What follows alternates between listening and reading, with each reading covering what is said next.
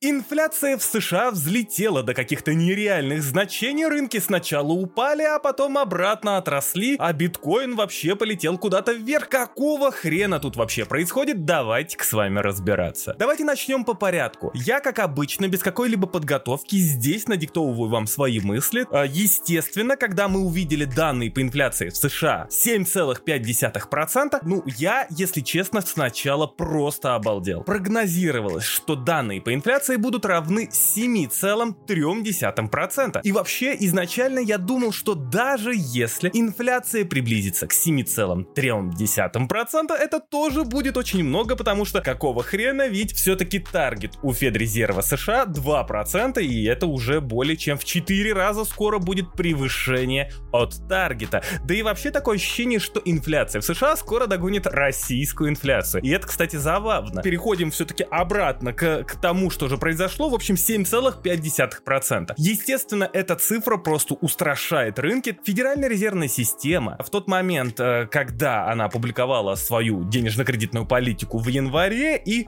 там же Жером Паул и в целом Федеральная резервная система пообещала, что в марте мы с вами увидим просто какое-то охрененное ужесточение денежно-кредитной политики. Но инвесторы гадали, 0,25 или 0,5 будет ужесточение. Э, но гадали не только инвестора, но Евген, естественно, тоже гадал об этом. Когда я увидел 7,5% по инфляции, естественно, я сразу просто опешил, потому что э, изначально ну, все-таки я сомневался, что ФРС США сможет поднять ставку в марте на 0,5%. Но когда я вижу инфляцию в 7,5%, что выше даже прогнозов 7,3%, хотя 7,3% это и так до хрена, а шанс шансы на то, чтобы увеличить процентную ставку на 0,5%, все-таки увеличивается и увеличивается в разы. И, кстати, а, стали приходить данные от разных аналитических агентств, от опросов и так далее и тому подобное. В принципе, а, уже вероятность того, что ставку повысит на 0,5%, выросла на 50%, согласно опросам. Ну, наверное, для новичков или в целом для людей, кто, в принципе, не понимает, что значит повышение ставки, ставки. Я не буду вдаваться в какие-то технические подробности, но дело в том, то, что экономика Соединенных Штатов Америки а, существовала последнее время а, в режиме бесконечного печатного станка. Процентные ставки, по которым, в принципе, можно даже так сказать, финансируется в целом экономика, выдаются кредиты и так далее и тому подобное, то есть э, это ставки были практически на нуле. Количество денег увеличивалось согласно тому, что ставки нулевые, и занимать в целом деньги было дешево поэтому экономика развивалась и накачивалась деньгами. Кроме того, Федеральная резервная система для того, чтобы не росла доходность по казначейским облигациям и для того, чтобы все-таки стимулировать финансовые учреждения все больше и больше и больше инвестировать, выкупала активы, именно казначейские облигации. Из-за этого, естественно, рынки накачивались, накачивались, накачивались. Нельзя назвать это на самом деле прямым печатным станком, но все-таки это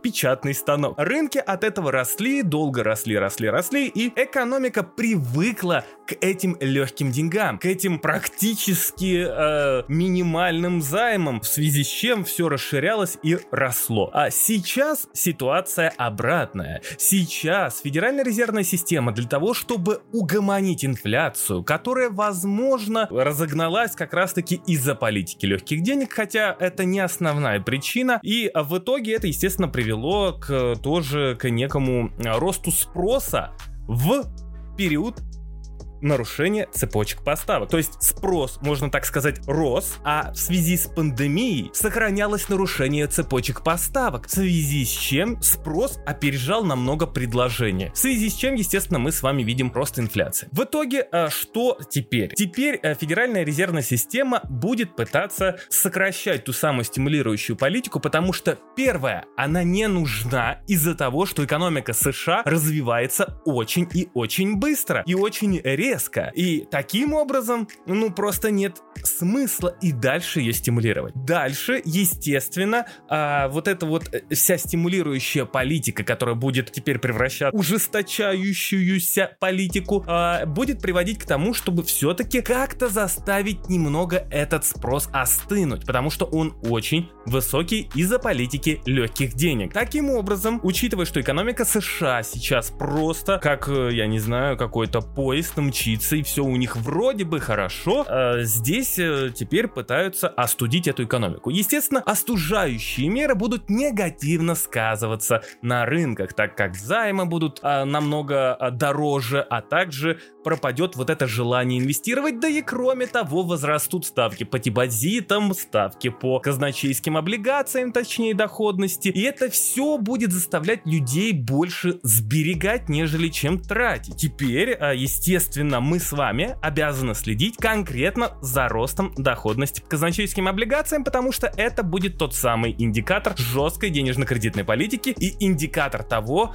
как быстро и как сильно люди будут сберегать. Но возвращаемся с вами опять к инфляции. Учитывая то, что инфляция высокая и теперь Федеральная резервная система будет ужесточать условия финансирования, рынки, естественно, это не очень а, сильно приветствуют. Но, дорогие друзья, здесь а, фишка-то в чем? Экономика Соединенных Штатов сейчас на коне. И даже то ужесточение от ФРС США в принципе не может сбить экономику с этого коня, так как экономика продолжает развиваться. Да, супер жесткая денежно-кредитная политика от ФРС США все-таки может и, и будет а, остужать эту самую экономику. А, но и здесь вопрос вот в чем. Как говорит Федеральная резервная система, правительство США, да господи, правительство всего мира, если все-таки нарушение цепочек поставок является одним из главных компонентов в инфляции, то сейчас мы с вами видим следующее, что это нарушение цепочек поставок якобы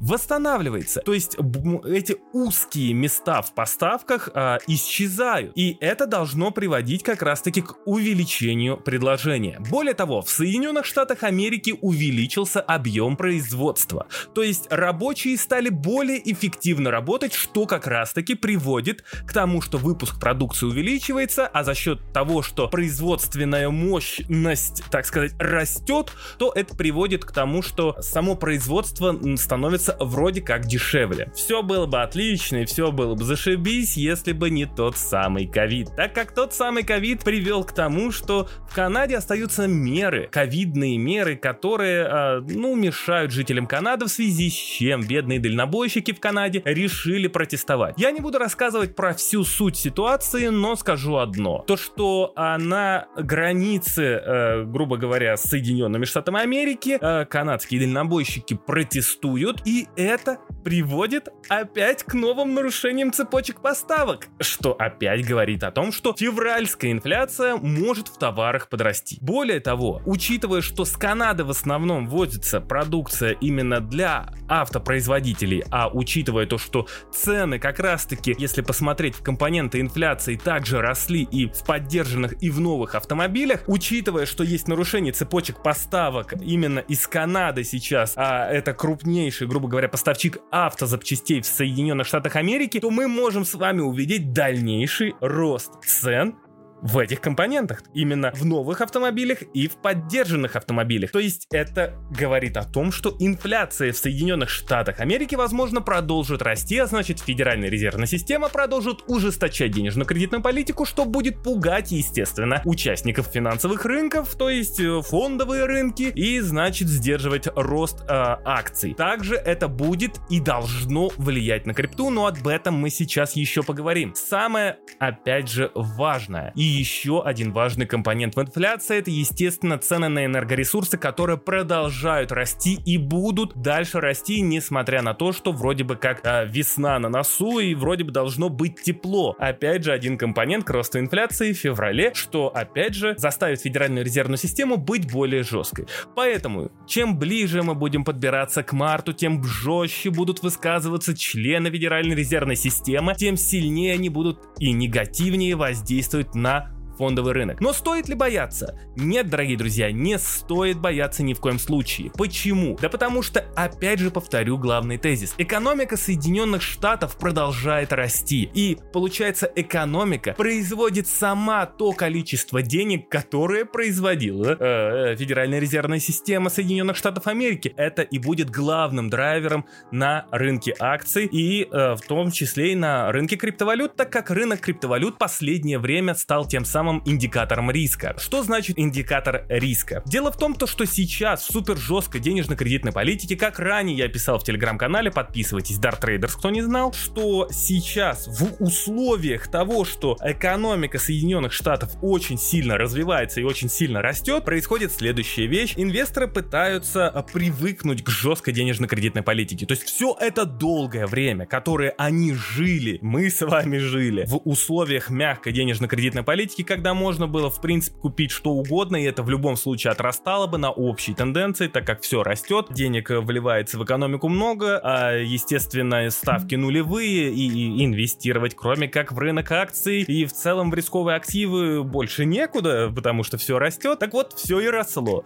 И, и а рынок криптовалют будет просто тем самым индикатором риска, который а, будет а, сигнализировать о том, что инвесторы в принципе, несмотря на ужесточение монетарной политики, понимают, что а, высокая инфляция и все еще низкая доходность будут приводить к тому, что весь мир будет все-таки искать ту самую более высокую доходность, так как казначейские облигации и депозиты не будут обеспечивать такую доходность, которая будет превышать инфляцию. И поэтому инвесторы будут тяготеть к тому самому риску. И будут тяготеть к тем самым криптовалютам, так как, несмотря ни на что, криптовалюты остаются высокодоходными, а в условиях высокой инфляции и роста процентных ставок очень тяжело как-то сориентироваться, куда же податься. И вот, пожалуйста, та самая высокодоходная крипта будет расти первой. И потом уже за ней будет подтягиваться фондовые рынки. Э, и примерно только так, и никак иначе. Но это ни в коем случае не какая не рекомендация, это всего лишь мнение Евгена, то есть меня. На каком горизонте времени это ждать? Скорее всего, э, до, до конца первого квартала мы с вами помучаемся, так как Федеральная резервная система только в марте объявит об ужесточении, и, скорее всего, ужесточение будет действительно жестким, а, но а, инвесторы к марту будут все больше и больше привыкать привыкать к денежно-кредитной политике. Потом, после первого квартала, скорее всего, рынки будут расти как раз-таки на общей экономической тенденции, когда ограничения снимаются, все везде растет и все везде хорошо. Но как только к, скорее всего, концу года инфляция начнет снижаться и идти навстречу с ростом доходности казначейских облигаций, то вот здесь начнется что-то страшное, так как инвесторы начнут перебегать в тот самый, то самое убежище под названием безрисковый актив, а, а именно казначейские облигации. И вот там уже начнется криптозима. Криптозима, скорее всего, а, по ощущениям, по моим ощущениям, начнется уже в конце года, э, либо в начале следующего года. Но до этих, до этих пор, скорее всего, в крипте мы еще с вами порастем. С вами был Евген, надеюсь, из этого огромного потока мыслей вы что-то поняли. Если не поняли, то, естественно, пишите в комментариях, я попробую это разъяснить. Спасибо всем тем, кто меня слушал. Не забывайте подписаться на телеграм-канал Dart Traders. А, и до новых встреч!